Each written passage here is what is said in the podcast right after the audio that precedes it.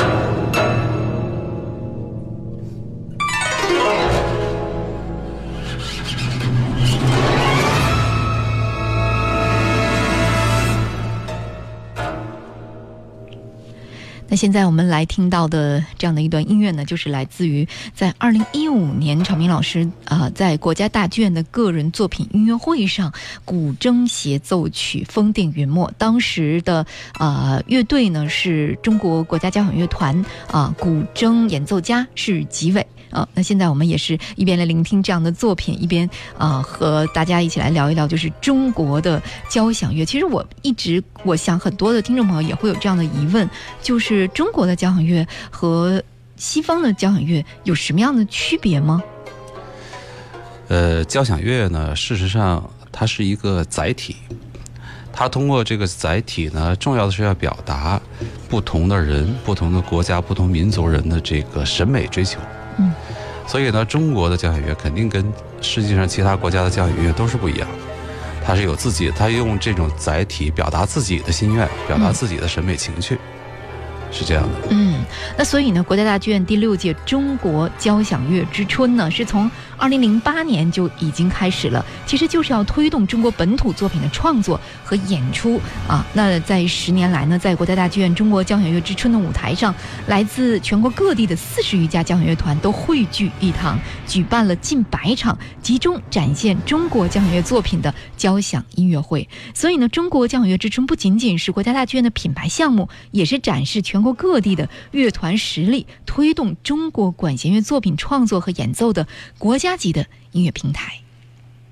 那对于我们观众来说，对于我们听众来说呢，像呃这样的时间是可以在国家大剧院集中的能够听到啊，为大家所展示的，应该说是中国的交响乐舞台上啊。有作曲家啊的原创作品，还有各个乐团的水平的一个展示，也是让我们特别期待的。那今天请到常明老师过来，也是因为在交响乐之春里面会有呃成明老师作品的演出。那那样的一场约会呢，我们会和大家具体来介绍，也全部都是来自于中央音乐学院教授们的作品。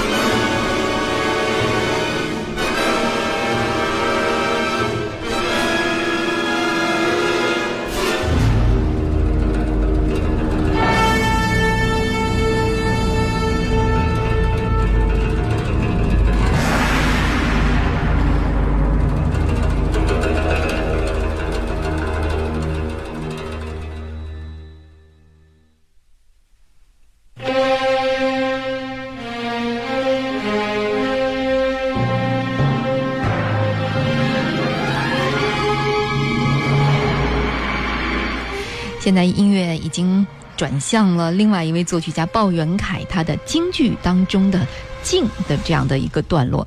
那在这次的国家大剧院的交响乐之春啊。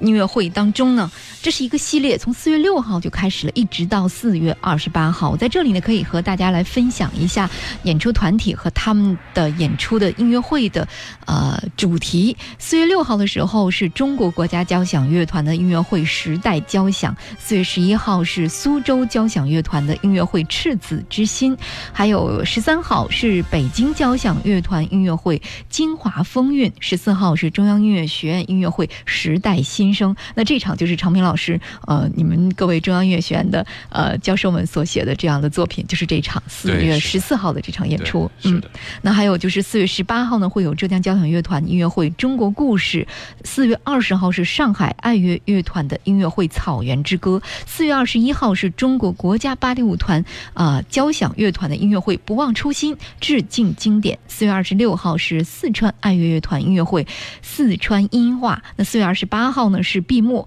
也就是吕嘉和国家大剧院管弦乐团还有合唱团来演绎赵季平、关霞还有陈其刚的作品。那其实我们在刚才看到了这第六届的中国交响乐之春的呃受邀名单里面，我们可以看到，其实每一场音乐会好像大家都非常重视，就是把中国的元素融入其中。那作为呃作曲家来讲，在自己的作品当中融入中国元素，嗯，是。刻意的，或者是可能不刻意就就会流淌出来的，会是这样吗？嗯，这个问题呢，其实这个问题，嗯，不，我觉得这个问题还是这样。呃，中国人写交响乐，坦白的说，任何人也没有办法回避中国元素。嗯，就是因为他是一个中国人，他的所有的生活当中的方方面面的因素都会影响到他的音乐。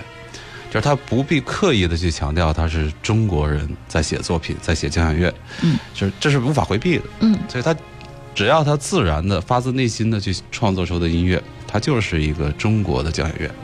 所以这个问题呢，我是觉得不用刻意去强调，不用刻意去这个在意，嗯，对，这样的话就是说。嗯，你只要自然的写出来的就是中国人的交响乐，嗯，所以这个问题是一个比较自然的问题。嗯，那四月十四号呢？四月十四号就是中央音乐学院的音乐会《时代新生》。那在这里面，我觉得这个“时代新生”里面的一个“新”字，可能会让大家对这。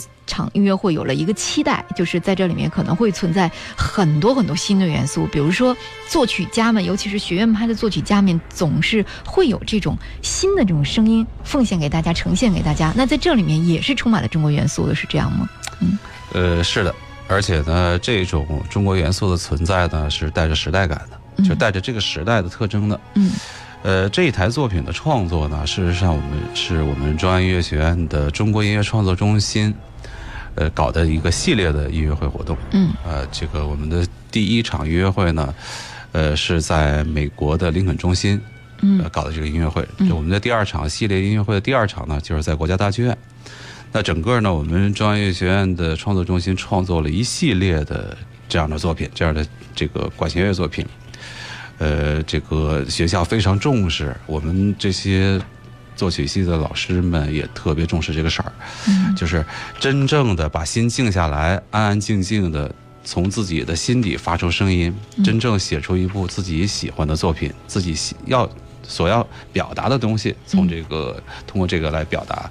所以呢，这是一个应该说很严肃、很认真的一部这个一场音乐会。嗯嗯，那也是让我们特别期待在里面听到啊，属于这个时代的最新的这样的一个声音。嗯。大家其实力求也是希望有这样的一个声音的创造吧，嗯，是的，就是我们会有新的文化内涵在这个音乐当中，也有新的对新的乐队的声音、新的音色、呃新的音响的这样的一种追求，嗯。好，那下面我们再来听一段作品。那下面的这段作品呢，其实是啊，也是来自于呃，常明老师在他的个人作品音乐会上，二零一五年的时候，国家大剧院的这场演出。那在这场演出当中呢，嗯，我放一下啊，应该是这段。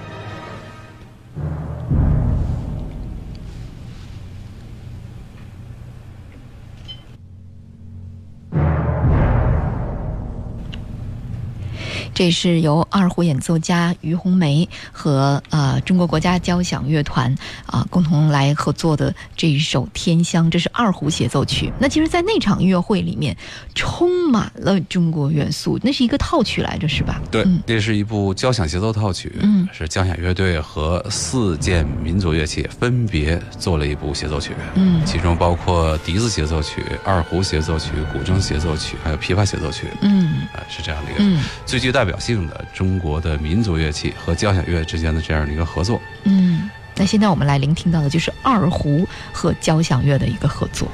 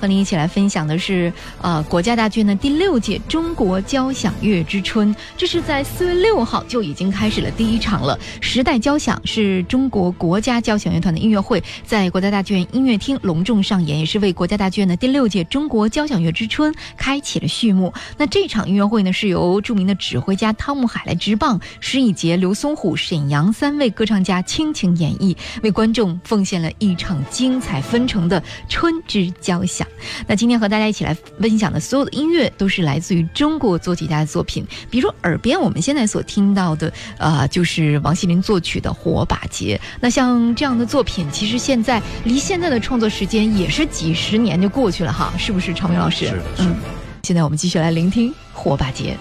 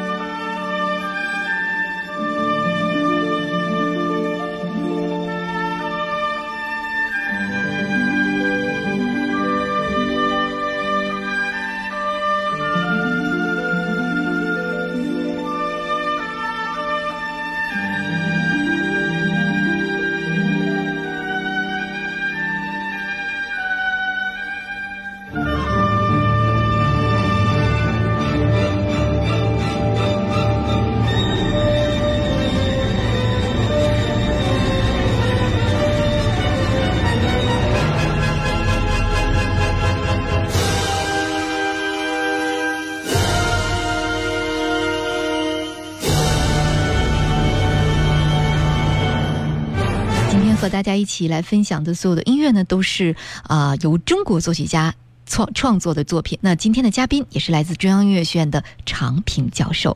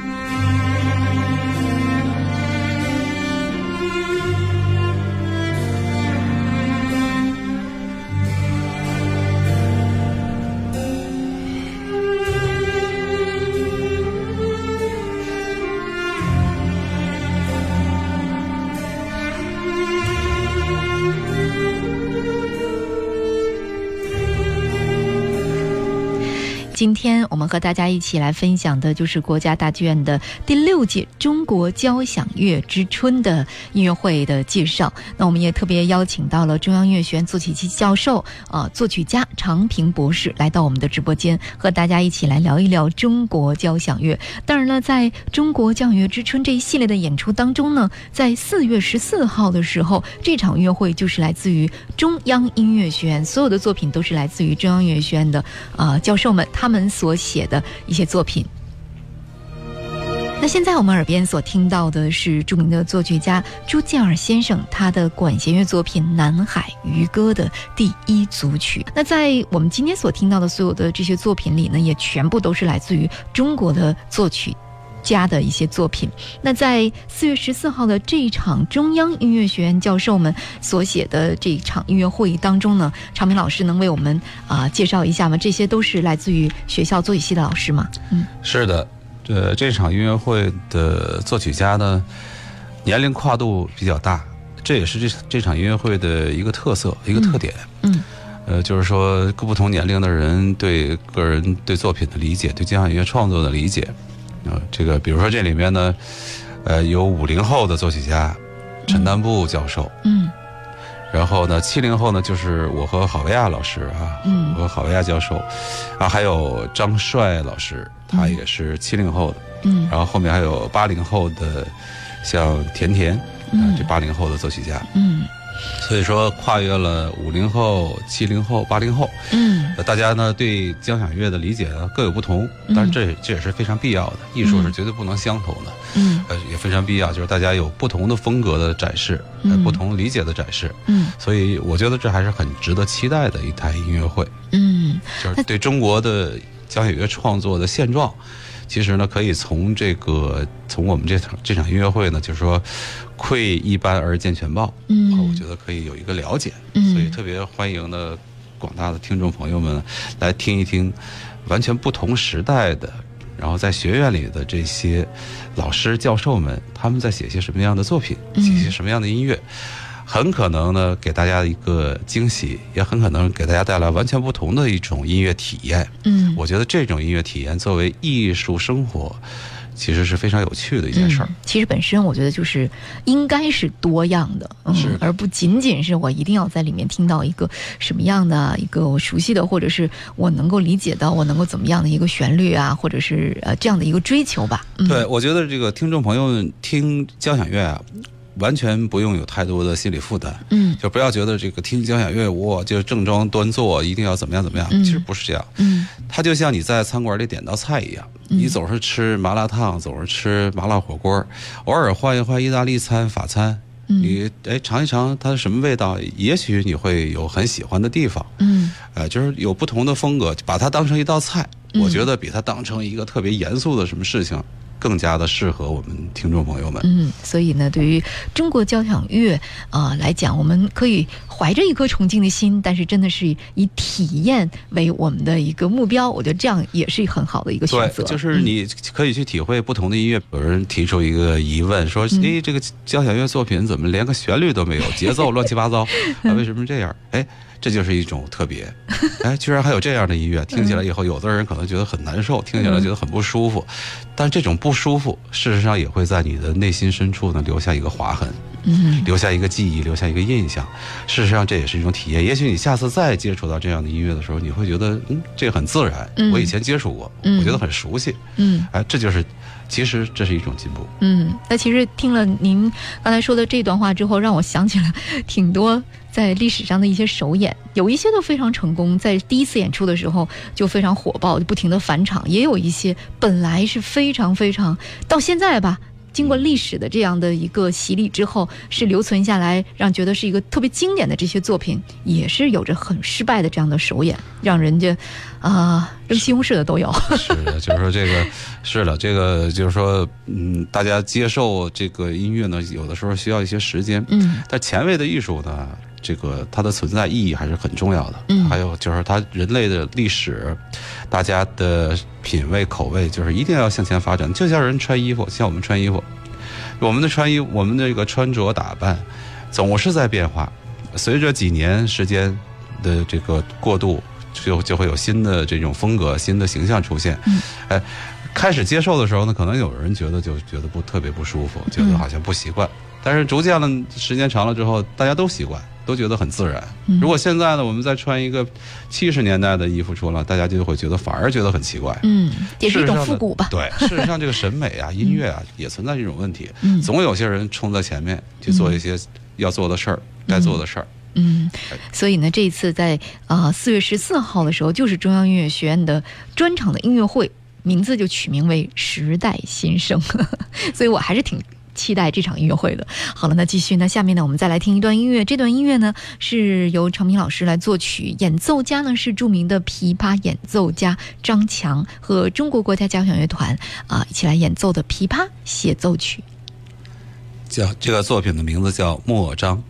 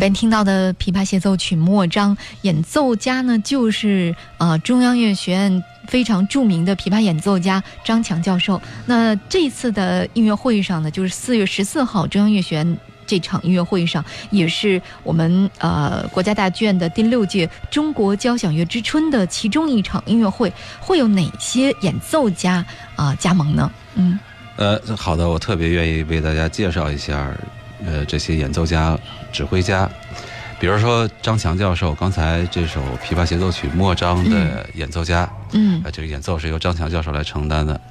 呃，这个莫章的名字可能有些听众朋友们不太理解，墨呢是水墨的墨，章是篇章的章，嗯。这样就好理解了，就水墨的篇章，嗯。属于这样的一个内容嘛，这样的一个内容含义。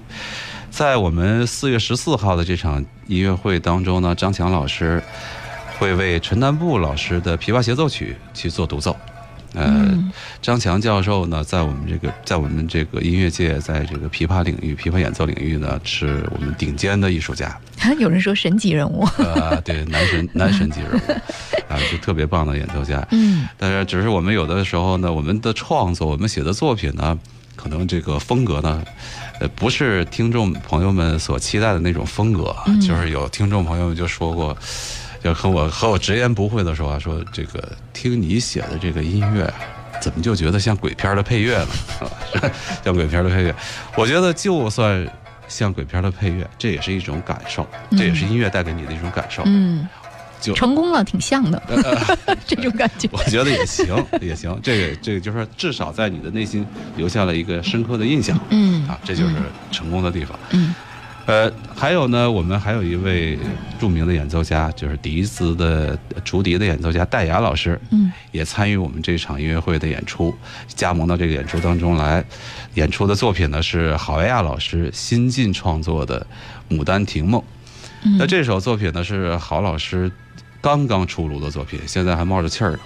这个作品首演，世界首演，嗯嗯，就在这场音乐会上。嗯。呃，大概是因为我们我们又是好朋友又是同事，这个呃一周之前吧，刚刚完成这部作品的这个创作，嗯。所以也非常值得大家期待这部作品。嗯担任这台音乐会的指挥呢是指挥家陈冰老师，嗯。啊，这个是我们学校指挥系的教师，嗯也是很重要的指挥家。嗯。嗯，这场音乐会的指挥难度是非常非常大的，嗯。因为全部是原创作品，就像听众朋友们所说这样，有的作品没有旋律，嗯。节奏不固定、不确定，每一拍或甚至每一小节都在变节拍，啊，这样的情况呢，对于指挥来说呢，是一种从音色的控制、从乐队的控制、从节奏速度的把握，其实都是一个比较难的挑战。嗯。所以陈平老师呢是非常优秀的指挥家，在排练当中呢，我们已经感受到了他们把我们的作品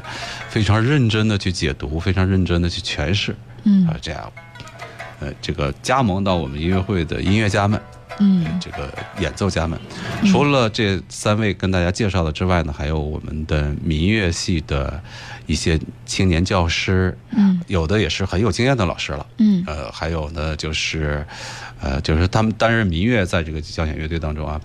这台音乐会呢，其实有一个很有意思的现象，就是在西洋交响乐当中呢，加入了很多的民乐元素，嗯就民族音乐加入到这个交响乐演出当中来。一方面呢是注入了我们的中国元素，另一方面呢也是注入了新的音色，在这个交响乐的演奏当中，你和听众朋友们可以听到很多新的声音，和以往的交响乐、传统交响乐不同的声音，这也是很有趣的、很值得期待的一件事情。在当今的国际乐坛上呢，有这样的一个现象，就是尤其是最近这几年，只要加入我们民族音乐的演出，无论是在欧洲还是美国，嗯都会迎来非常热烈的掌声。嗯这也是中国强大了，我们中华民族的文化向外输出的很重要的一个体现。嗯我觉得这是一个非常可喜的事情。嗯而我们这次的交响乐音乐会呢，这里面就融入了很多民族乐器，嗯有很融入了很多民族器乐的演奏家在这里面，嗯这也是非常值得期待的事儿。嗯另外呢，我们这个学校的交响乐团，呃，成立不久，到现在一周年多一点儿，嗯啊，这个乐团成立，这个乐团，我觉得特别值得说一说的，就是他对艺术的严谨的态度。嗯呃，这是非常难能可贵的。就是我们的创作在现在的演奏当中呢，都是比较比较靠前的，就是比较前卫的。嗯演奏技法呀，一些技术、一些音色的追求啊，都跟传统的音乐不一样。嗯呃，这些艺术家们，我们交响乐队、交响乐团的艺术家们都非常认真的、非常执着的去钻研这些新的技法、新的音色。嗯呃，而且呢，呈现出让作曲家满意的、能够让听众理解的这样的声音，我觉得这是非常值得敬佩和推崇的这样的一种职业精神。嗯呃，这是中央音乐学院交响乐团非常独具特色的一点。嗯嗯，那还有呢？可能长平老师刚才特别忽略了，就是您的作品在这场音乐会上是怎么样的一个内容和呈现呢？嗯我的这部作品呢，叫做呃《优雅的宇宙》。嗯这部作品的题目呢，其实表达了一种对这个世界文化、人类命运的一种关怀，就是它更它没有立足于中国本土的这个民族的民间的这些文化，而是等于说把眼界呢放到科学领域，嗯，放到这个世界的本源的追溯嗯这样的一个角度去看的。因为这本这个《优雅的宇宙》啊，是一本科学的科普读物。嗯啊，是一个特别有意思的科普读物。它对世界的构成做了设想，做了一些猜测，而且呢，在想方设法的证明。就是说，等于说我在这部作品当中呢，把科学、把对世界的解读和音乐融合到一起，这是我的一个创作的想法。嗯，好的。今天我们特别邀请了中央音乐学院的呃作曲系的教授常平博士来到我们的直播间，和大家一起来分享。那在今天节目的呃最后呢，还有一些时间，我们还是来听一段。那这一段呢是呃笛子协奏曲。这是笛子演奏家袁非凡，也是中央音乐学院的老师。对，啊是著名的笛子演奏家。嗯，袁非凡老师他和中国国家交响乐团来合作的常平老师的作品，呃，叫做《蓝莲花》。